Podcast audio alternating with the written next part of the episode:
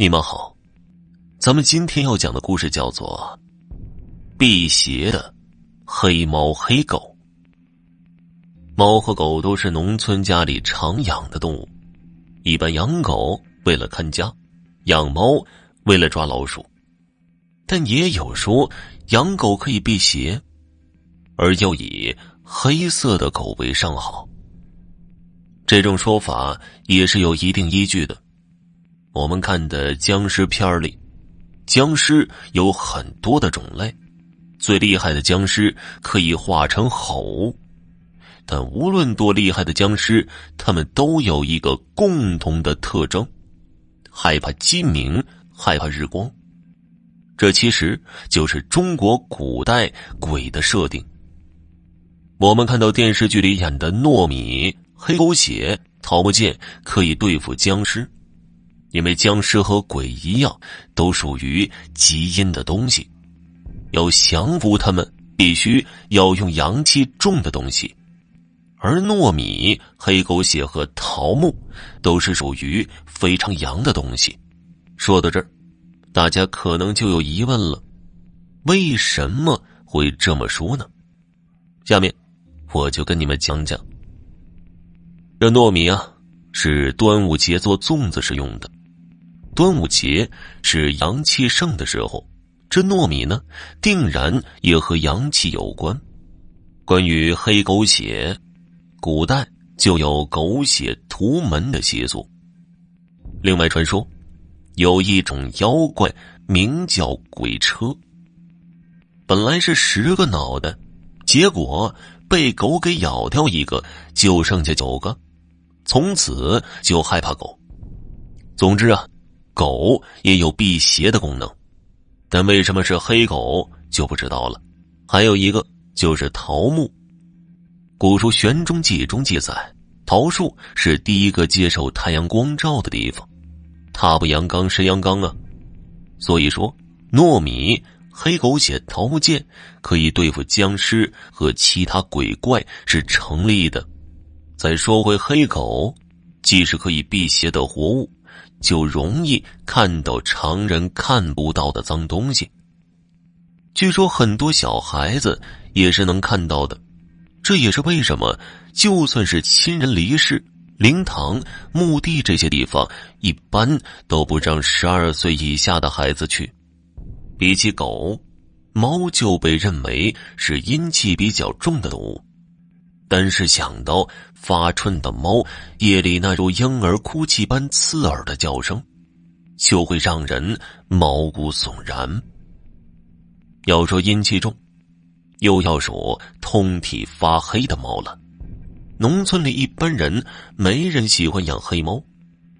我小时候有一个邻居就有点奇怪了，家里养了一只黑狗，后来家里又跑了一只黑猫。他也给养着，大家都劝他把这黑猫给扔掉，说不好。他倒是个好心肠，只是把这猫丢得远远的。可是丢了好几次，那猫都自己找了回来，他也就作罢了。刚开始的时候，这猫啊也没什么反常的，但看到家里的黑狗就躲。这家人也就当猫狗从来不对付，没往心里去。这家人有一个刚刚会走路的孩子，也不懂什么。那个时候家里也没什么玩具，猫也乖巧，他平时就爱跟他玩。有一天晚饭后，一家人在院子里纳凉，大人们坐着闲聊，小孩子也就让他在院子里乱走。这孩子看着那猫往院子外走，也就跟了出去。大人们见没走远，也没管他，只唤他回来。哪知道啊，那孩子还没走到门口，就开始哇哇大哭起来。大家都很奇怪，也没见他摔着，怎么就哭起来了呢？谁也没发现孩子是跟着猫往外走的。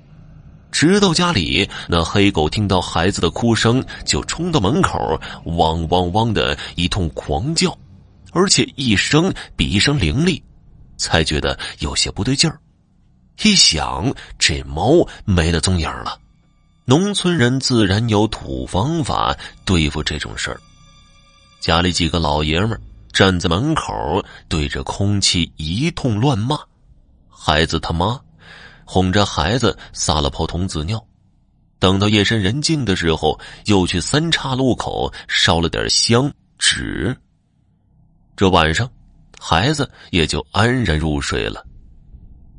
这家人就琢磨着，明天等那猫回来，说什么都得狠狠的打一顿，然后赶走了。结果呀，一天两天，这猫都没有回来。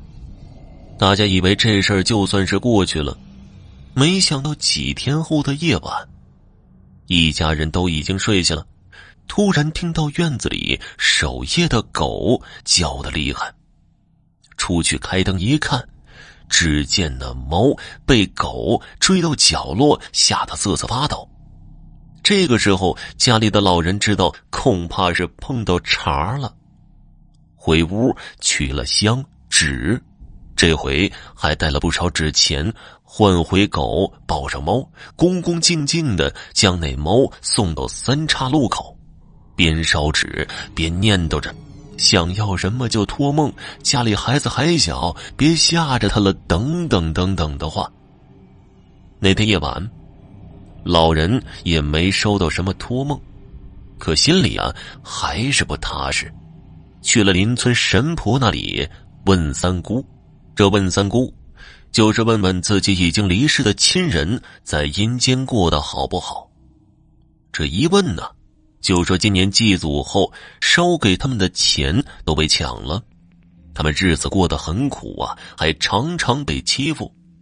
这种东西吧，宁可信其有，不可信其无。这家人就又请人选了个日子，像家里有什么大喜事儿，要向祖宗禀报一般，很隆重的重新开了一回祖祭。我听老人说过。就是我们老家有个说法，人死后烧五七的时候，在坟尖上放上个小镜子，小镜子是当时盖在死人身上的镜子，下面拿一面大镜子对着反过来的光，中午十二点多的时候就会看到死去人的背影还有一个说法，就是十五的时候取一盆先人的坟头土。